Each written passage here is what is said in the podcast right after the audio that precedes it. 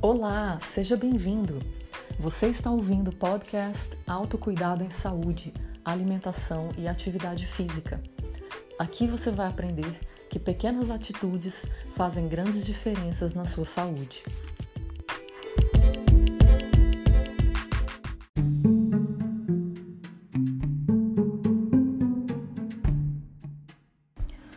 Neste episódio, nós falamos da importância da digestibilidade da suplementação para que você tenha uma nutrição adequada. Espero que tenha sido útil para você e nos vemos no próximo episódio.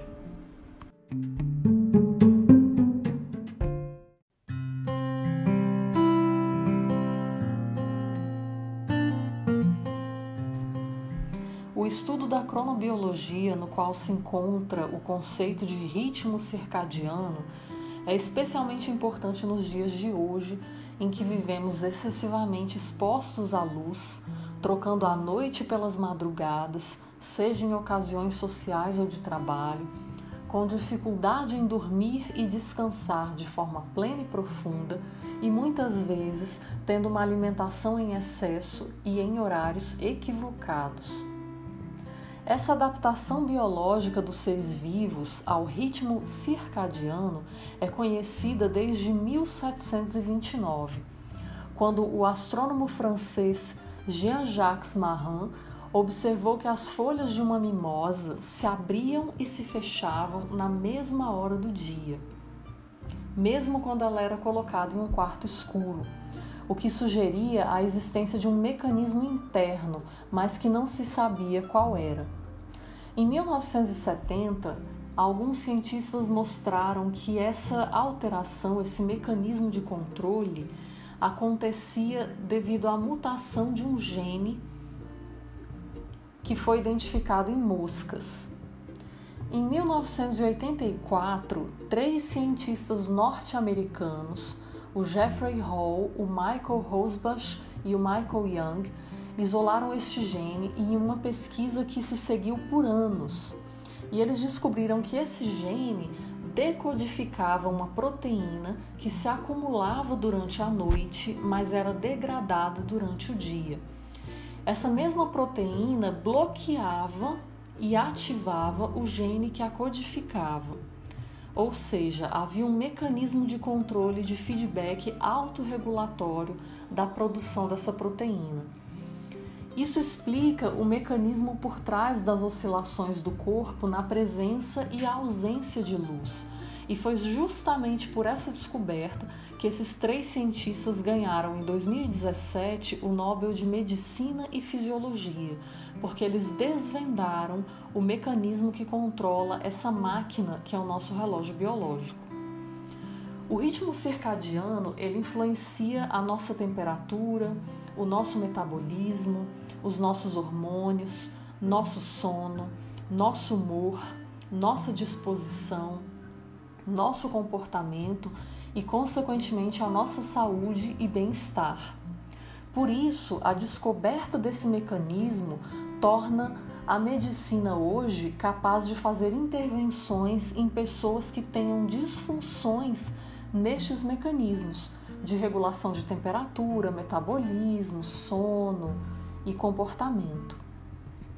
Para se ter um exemplo do que seria a disfunção desses mecanismos por alguma alteração desse relógio biológico, nós temos um exemplo bem comum que é o jet lag, que é aquela síndrome da mudança rápida de fuso horário ou mesmo aquelas pessoas que trabalham no esquema de plantão, ou em casas noturnas, ou em voos, porque elas não vivem em harmonia com esse ritmo natural. Elas trocam a noite pelo dia.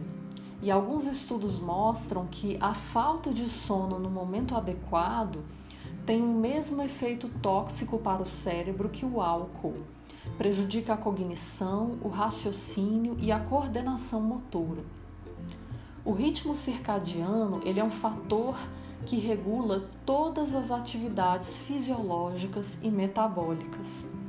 E a alteração no ritmo circadiano gera efeitos nos genes semelhantes ao processo de envelhecimento, sendo ainda associada a uma série de doenças. há toda uma desregulação do seu metabolismo. Isso afeta o seu apetite, a sua visão, as funções metabólicas que podem desencadear numa resistência à insulina, culminando em um diabetes, a obesidade, doenças como depressão e outras doenças neurodegenerativas. Em algumas estações do ano, certas mudanças de hábito, como dormir mais tempo em épocas mais frias ou alterar o preparo dos alimentos, pode fazer a diferença no funcionamento do seu organismo. E isso são práticas que algumas culturas desenvolvem em determinadas épocas do ano. Além do ritmo circadiano, nós temos outros ritmos infradianos. Um exemplo deles seria o período menstrual para as mulheres, que também gera influências no organismo. Para reequilibrar esse ritmo circadiano, nós precisamos entrar em harmonia com esses ciclos. E o Sol é um grande elemento do ritmo circadiano. Ele, que foi reverenciado pelos ancestrais em diferentes culturas, afeta o nosso humor. Isso é fato. Em um dia ensolarado, você está muito mais propenso ao sorriso do que em um dia chuvoso, em que a gente fica mais propenso à introspecção. E essa alternância, ela é saudável e ela é importante. Só que quando ela acontece em demasia, isso gera desequilíbrios. É o que acontece em países frios, com pouca incidência de luz solar, no qual se tem maiores índices de depressão e suicídio. Como já foi dito em outros episódios, o sol é essencial para a formação da vitamina D, que é um pró-hormônio, e é essencial para o fortalecimento muscular, para o fortalecimento ósseo, para o foco e até mesmo para a libido. Em 2010, um estudo que foi publicado na Holanda mostrou que uma hora de sol gerava o aumento de 69% da testosterona em homens. Outro estudo publicado em 2014 demonstrou que mulheres que passavam uma hora ou mais no sol por dia tiveram menor possibilidade de desenvolver câncer de mama. Em 2014, um nível maior de vitamina D mostrou gerar menor hipertensão, menor risco de hipertensão. E outro estudo publicado em 2015 mostrou que o aumento ou adequação da vitamina D estava associada a menor incidência de câncer pancreático. E outro estudo associou uma vitamina D adequada a maior longevidade. Acordar com o sol, portanto, é fundamental para que você mantenha o seu ciclo circadiano de forma adequada. Quando você recebe a luminosidade da luz do dia, cessa a sua produção de melatonina, que é o que a gente diz ser o hormônio neurotransmissor também do sono e aumenta a sua produção de cortisol, de adrenalina e de serotonina, que vai propiciar que você acorde para começar um novo dia. Entre as 6 e as 9 horas é um horário perfeito para você meditar ou praticar atividade física. Entre 9 e 12 horas, a gente começa a ter início dos raios ultravioleta A. Eles vão estimular uma maior produção de serotonina e dopamina, e é um horário que é o pico da sua capacidade de foco mental. Embora hoje em dia, com a introdução do celular, é muito difícil a gente ter capacidade e foco. Por isso é preciso reduzir o uso dessa tecnologia, reservar um horário específico para determinadas ferramentas online, porque nós somos muito mais produtivos quando nós focamos em fazer uma coisa de cada vez. E se você recorrentemente se interrompe para responder mensagens de celular, a sua produtividade consequentemente cai. Estar em contato com a natureza é também uma forma de cultivar o seu foco, o foco no momento presente. Quando você anda descalço, algo que ficou conhecido como grounding ou aterramento, Isso gera uma troca de elétrons que tem um efeito anti-inflamatório e antioxidante. Isso é comprovado por estudos. Então, uma forma de você aumentar o seu foco é ter um maior contato com a natureza.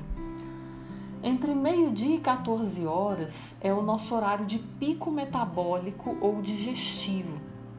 É o momento de se fazer uma boa refeição. Mas é claro que se você faz uma refeição cheia de carboidratos nesse momento, você vai ter um pico de insulina e, consequentemente, sono após a refeição. Então, balanceie bem os seus carboidratos, especialmente nesse momento. Esse também é um horário adequado para o banho de sol que vai, que vai estar no auge da sua produção de raios UVB, que são aqueles responsáveis pela formação da vitamina D. Mas para isso é preciso que você esteja com a pele exposta e não esteja usando proteção solar, porque a proteção solar bloqueia justamente os raios UVB. Mas não se preocupe, porque essa exposição sem filtro solar seria cerca de 15 a 20 minutos para quem tem pele clara e cerca de 30 minutos para quem tem pele escura. Isso é o suficiente para você produzir de 15 a 20 mil UIs de vitamina D, o que é suficiente e seguro, segundo os estudos que são mencionados na descrição desse episódio. Entre 13 e 15 horas é o período ideal para atividades que não exigem tanto foco. Alguns estudos mostram que você dormir 30 minutos a uma hora nesse momento, ou seja, após o almoço, pode recuperar a sua capacidade produtiva, mas isso é muito pessoal. Para algumas pessoas não faz sentido. Se possível, é importante também que você tente no seu trabalho ficar mais em pé, isso facilita com que você respire melhor, você ativa mais a sua musculatura e tudo isso traz benefícios. Tomar café após as 14 horas não é recomendado, porque interfere no seu ciclo do sono, mas também é outro aspecto individual, pois depende de como seu corpo interage com a cafeína. Voltando um pouco àquela dica de se trabalhar um pouco em pé, ela também é importante porque ficar sentado em excesso tem sido relacionado a vários problemas de saúde por estudos recentes. Entre 15 e 18 horas é o melhor momento para atividades que vão te exigir coordenação motora e força muscular ou qualquer outra atividade física intensa. Mais adiante, em episódios futuros, eu vou adentrar especificamente sobre a atividade física. Mas por hora, o que eu posso dizer é que os últimos estudos têm demonstrado que, em termos de benefícios à saúde, uma atividade física que é mais intensa e de curta duração, como por exemplo o Tabata ou o HIIT, gera benefícios à saúde. Seriam suficientes 15 minutos três vezes por semana para que você possa começar a sentir esses benefícios. Isso seria, obviamente, o mínimo. Ao contrário do que se pensa, a atividade física ela não vai te cansar. Ela vai, na verdade, te deixar mais forte e mais disposto. A atividade física ela tem inúmeros benefícios e nós falaremos disso em detalhes em episódios futuros. Mas o importante é que você saiba que a atividade física vai te propiciar adquirir massa muscular. Isso, consequentemente, vai melhorar a sua energia, a sua disposição e o seu metabolismo de forma geral. Mas assim como a alimentação, quando se faz uma transição, é importante que você inicie isso aos poucos e de forma gradativa. Então, se você está sedentário, você deve começar com calma. E o ideal seria não só trabalhar o condicionamento físico e o fortalecimento para a construção de massa muscular, mas também a flexibilidade e a respiração através de uma atividade como yoga, por exemplo e também caminhadas em ambientes naturais para que você tenha esse contato com a natureza que já foi dito aqui em episódios anteriores também o quão benéfico é. O fim de tarde, que é após as 18 horas, entre 18 e 21 horas, é um momento ideal para você estudar e fazer outras atividades que exijam maior criatividade. Nessa hora também, a resistência e a força estão no seu ápice, então é um momento bom também para a prática de atividade física. Mas isso é muito pessoal, porque algumas pessoas preferem realizar pela manhã e outras ao final do dia. Uma prática muito boa de se adquirir nesse horário também é você fazer o jantar mais cedo, porque isso vai te ajudar a dormir melhor. E como eu disse no episódio de carboidratos, ingerir carboidratos nesse momento também vai te ajudar a dormir melhor. Conforme você vai se preparando para dormir, a partir de 21 horas o seu corpo já vai estar sonolento, principalmente se você despertou com o sol. Nesse momento, um banho relaxante é muito bom para preparar o seu corpo para dormir. É importante também que você se desligue das atividades, desligue da luz, luz de LED branco na sua casa, luz de computador, de celular, ou que você instale nesses aparelhos um modo de luz noturna que existe em computadores e celulares. Se for necessário você utilizar esses aparelhos à noite, porque essa redução de luz ela vai facilitar com que não haja empecilhos para sua produção de melatonina e assim não vai atrapalhar o seu sono. Porque do contrário, se você tem esse estímulo de luz nesse momento, além de impedir a produção de melatonina, que é o hormônio do sono, vai estimular a produção de cortisol e ansiedade. E lembre-se que a produção de melatonina e esse sono mais profundo, ele é necessário para uma série de mecanismos que envolvem o hormônio do crescimento, a vitamina D, que é a recuperação muscular e uma série de outras que nós já falamos aqui e que vão te propiciar uma melhor cognição, um melhor humor e um melhor desempenho esportivo no dia seguinte.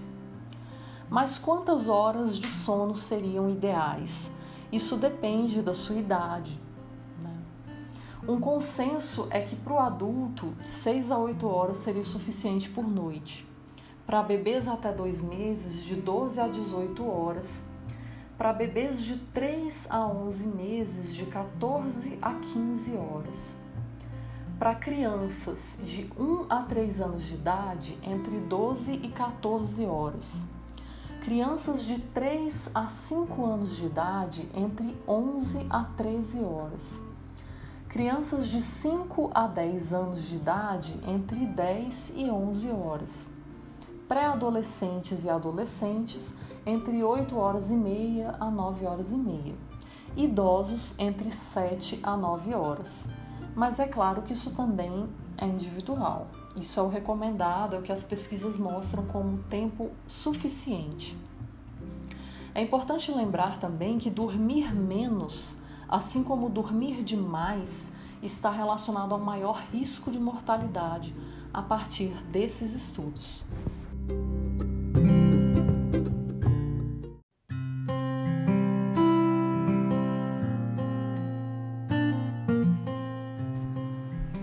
Estudo da cronobiologia, no qual se encontra o conceito de ritmo circadiano, é especialmente importante nos dias de hoje, em que vivemos excessivamente expostos à luz, trocando a noite pelas madrugadas, seja em ocasiões sociais ou de trabalho, com dificuldade em dormir e descansar de forma plena e profunda, e muitas vezes tendo uma alimentação em excesso e em horários equivocados.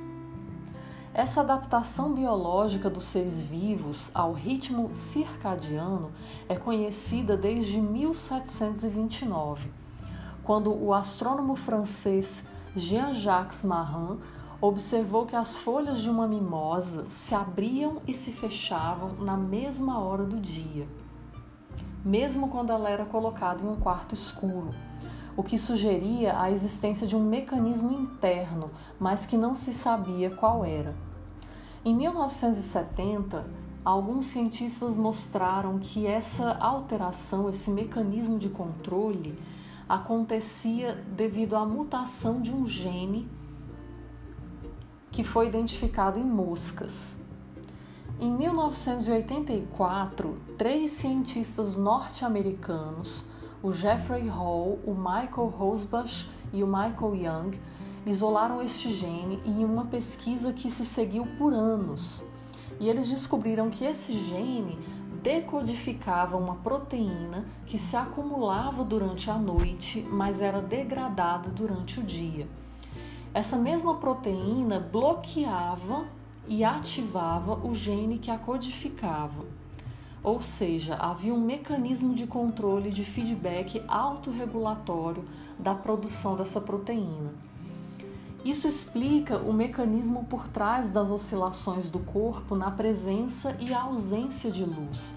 E foi justamente por essa descoberta que esses três cientistas ganharam em 2017 o Nobel de Medicina e Fisiologia, porque eles desvendaram o mecanismo que controla essa máquina que é o nosso relógio biológico.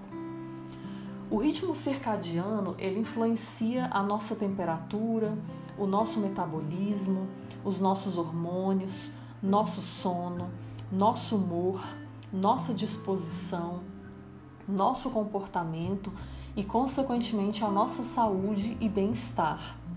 Por isso, a descoberta desse mecanismo torna a medicina hoje capaz de fazer intervenções em pessoas que tenham disfunções nestes mecanismos de regulação de temperatura, metabolismo, sono, e comportamento. Para se ter um exemplo do que seria a disfunção desses mecanismos por alguma alteração desse relógio biológico, nós temos um exemplo bem comum que é o jet lag, que é aquela síndrome da mudança rápida de fuso horário. Ou mesmo aquelas pessoas que trabalham no esquema de plantão, ou em casas noturnas, ou em voos porque elas não vivem em harmonia com esse ritmo natural. Elas trocam a noite pelo dia. E alguns estudos mostram que a falta de sono no momento adequado tem o mesmo efeito tóxico para o cérebro que o álcool. Prejudica a cognição, o raciocínio e a coordenação motora. O ritmo circadiano ele é um fator que regula todas as atividades fisiológicas e metabólicas. E a alteração no ritmo circadiano gera efeitos nos genes semelhantes ao processo de envelhecimento, sendo ainda associada a uma série de doenças. Há toda uma desregulação do seu metabolismo. Isso afeta o seu apetite, a sua visão, as funções metabólicas que podem desencadear numa resistência à insulina, culminando em um diabetes, a obesidade, doenças como depressão e outras doenças neurodegenerativas. Em algumas estações do ano, certas mudanças de hábito, como dormir mais tempo em épocas mais frias ou alterar o preparo dos alimentos, pode fazer a diferença no funcionamento do seu organismo. E isso são práticas que algumas culturas desenvolvem em determinadas épocas do ano. Além do ritmo circadiano, nós temos outros ritmos infradianos. Um exemplo deles seria o período menstrual para as mulheres, que também gera influências no organismo. Para reequilibrar esse ritmo circadiano, nós precisamos entrar em harmonia com esses ciclos. E o Sol é um grande elemento do ritmo circadiano. Ele, que foi reverenciado pelos ancestrais em diferentes culturas, afeta o nosso humor. Isso é fato. Em um dia ensolarado, você está muito mais propenso ao sorriso do que em um dia chuvoso, em que a gente fica mais propenso à introspecção. E essa alternância, ela é saudável e ela é importante. Só que quando ela acontece em demasia, isso gera desequilíbrios. É o que acontece em países frios, com pouca incidência de luz solar, no qual se tem maiores índices de depressão e suicídio. Como já foi dito em outros episódios, o sol é essencial para a formação da vitamina D, que é um pró-hormônio, e é essencial para o fortalecimento muscular, para o fortalecimento ósseo, para o foco e até mesmo para a libido. Em 2010, um estudo que foi publicado na Holanda mostrou que uma hora de sol gerava o aumento de 69% da testosterona em homens. Outro estudo publicado em 2014 demonstrou que mulheres que passavam uma hora ou mais no sol por dia tiveram menor possibilidade de desenvolver câncer de mama. Em 2014, um nível maior de vitamina D mostrou gerar menor hipertensão, menor risco de hipertensão. E outro estudo publicado em 2015 mostrou que um aumento ou adequação da vitamina D estava associada a menor incidência de câncer pancreático. E outro estudo associou uma vitamina D adequada a maior longevidade. Acordar com o sol, portanto, é fundamental para que você mantenha o seu ciclo circadiano de forma adequada. Quando você recebe a luminosidade da luz do dia, cessa a sua produção de melatonina, que é o que a gente diz ser o hormônio neurotransmissor também do sono, e aumenta a sua produção de cortisol, de adrenalina e de serotonina, que vai propiciar que você acorde para começar um novo dia. Entre as 6 e as 9 horas é um horário perfeito para você meditar ou praticar atividade física. Entre 9 e 12 horas, a gente começa a ter início dos raios ultravioleta A. Eles vão estimular uma maior produção de serotonina e dopamina, e é um horário que é o pico da sua capacidade de foco mental. Embora hoje em dia, com a introdução do celular, é muito difícil a gente ter capacidade e foco. Por isso é preciso reduzir o uso dessa tecnologia, reservar um horário específico para determinadas ferramentas online, porque nós somos muito mais produtivos quando nós focamos em fazer uma coisa de cada vez. E se você recorrentemente se interrompe para responder mensagens de celular, a sua produtividade consequentemente cai. Estar em contato com a natureza é também uma forma de cultivar o seu foco, o foco no momento presente. Quando você anda descalço, algo que ficou conhecido como grounding ou aterramento, isso gera uma troca de elétrons que tem um efeito anti-inflamatório e antioxidante isso é comprovado por estudos. Então, uma forma de você aumentar o seu foco é ter um maior contato com a natureza. Entre meio-dia e 14 horas é o nosso horário de pico metabólico ou digestivo. É o momento de se fazer uma boa refeição. Mas é claro que se você faz uma refeição cheia de carboidratos nesse momento, você vai ter um pico de insulina e, consequentemente, sono após a refeição. Então, balanceie bem os seus carboidratos, especialmente nesse momento. Esse também é um horário adequado para o banho de sol, que vai, que vai estar no auge da sua produção de raios UVB, que são aqueles responsáveis pela formação da vitamina D. Mas para isso é preciso que você esteja com a pele exposta e não esteja usando proteção solar, porque a proteção solar bloqueia justamente os raios UVB. Mas não se preocupe, porque essa exposição sem filtro solar seria cerca de 15 a 20 minutos para quem tem pele clara e cerca de 30 minutos para quem tem pele escura. Isso é o suficiente para você produzir de 15 a 20 mil UIs de vitamina D, o que é suficiente e seguro, segundo os estudos que são mencionados na descrição desse episódio. Entre 13 e 15 horas é o período ideal para atividades que não exigem tanto foco. Alguns estudos mostram que você dormir 30 minutos a uma hora nesse momento, ou seja, após o almoço, pode recuperar a sua capacidade produtiva, mas isso é muito pessoal. Para algumas pessoas não faz sentido. Se possível, é importante também que você tente no seu trabalho ficar mais em pé, Isso facilita com que você respire melhor, você ativa mais a sua musculatura e tudo isso traz benefícios. Tomar café após as 14 horas não é recomendado, porque interfere no seu ciclo do sono, mas também é outro aspecto individual, pois depende de como seu corpo interage com a cafeína. Voltando um pouco àquela dica de se trabalhar um pouco em pé, ela também é importante porque ficar sentado em excesso tem sido relacionado a vários problemas de saúde por estudos recentes. Entre 15 e 18 horas é o melhor momento para atividades que vão te exigir coordenação motora e força muscular ou qualquer outra atividade física intensa. Mais adiante, em episódios futuros, eu vou adentrar especificamente sobre a atividade física.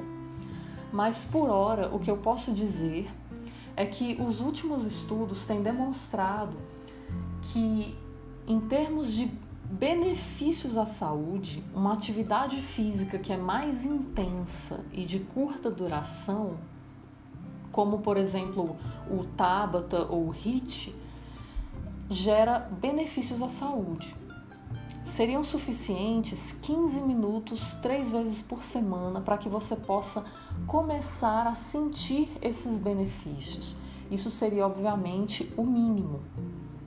Ao contrário do que se pensa, a atividade física ela não vai te cansar. Ela vai, na verdade, te deixar mais forte e mais disposto. A atividade física ela tem inúmeros benefícios e nós falaremos disso em detalhes em episódios futuros. Mas o importante é que você saiba que a atividade física vai te propiciar adquirir massa muscular.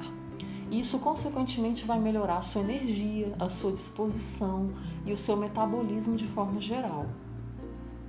Mas, assim como a alimentação, quando se faz uma transição, é importante que você inicie isso aos poucos e de forma gradativa. Então, se você está sedentário, você deve começar com calma.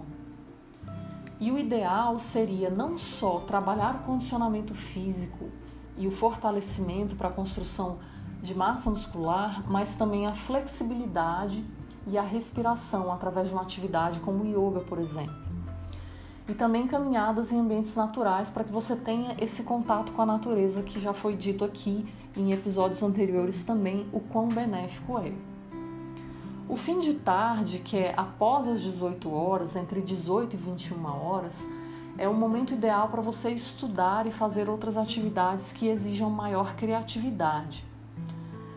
Nessa hora também, a resistência e a força estão no seu ápice, então é um momento bom também para a prática de atividade física. Mas isso é muito pessoal, porque algumas pessoas preferem realizar pela manhã e outras ao final do dia. Uma prática muito boa de se adquirir nesse horário também é você fazer o jantar mais cedo, porque isso vai te ajudar a dormir melhor.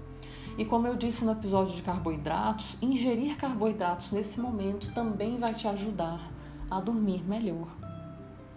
Conforme você vai se preparando para dormir, a partir de 21 horas o seu corpo já vai estar sonolento, principalmente se você despertou com o sol. Nesse momento, um banho relaxante é muito bom para preparar o seu corpo para dormir.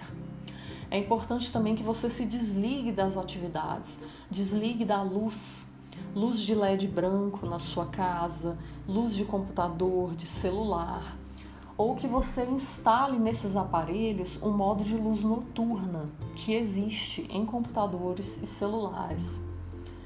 Se for necessário você utilizar esses aparelhos à noite, porque essa redução de luz ela vai facilitar com que não haja empecilhos para sua produção de melatonina e assim não vai atrapalhar o seu sono. Porque do contrário, se você tem esse estímulo de luz nesse momento, além de impedir a produção de melatonina, que é o hormônio do sono, vai estimular a produção de cortisol e ansiedade. E lembre-se que a produção de melatonina e esse sono mais profundo, ele é necessário para uma série de mecanismos que envolvem o hormônio do crescimento, a vitamina D, que é a recuperação muscular, e uma série de outras que nós já falamos aqui e que vão te propiciar uma melhor cognição, um melhor humor e um melhor desempenho esportivo no dia seguinte. Mas quantas horas de sono seriam ideais? Isso depende da sua idade. Né? Um consenso é que para o adulto, 6 a 8 horas seria o suficiente por noite. Para bebês até 2 meses, de 12 a 18 horas para bebês de 3 a 11 meses, de 14 a 15 horas. Para crianças de 1 a 3 anos de idade, entre 12 e 14 horas. Crianças de 3 a 5 anos de idade, entre 11 a 13 horas. Crianças de 5 a 10 anos de idade, entre 10 e 11 horas. Pré-adolescentes e adolescentes, entre 8 horas e meia a 9 horas e meia. Idosos entre 7 a 9 horas. Mas é claro que isso também é individual. Isso é o recomendado, é o que as pesquisas mostram como tempo suficiente. É importante lembrar também que dormir menos, assim como dormir demais, está relacionado ao maior risco de mortalidade a partir desses estudos.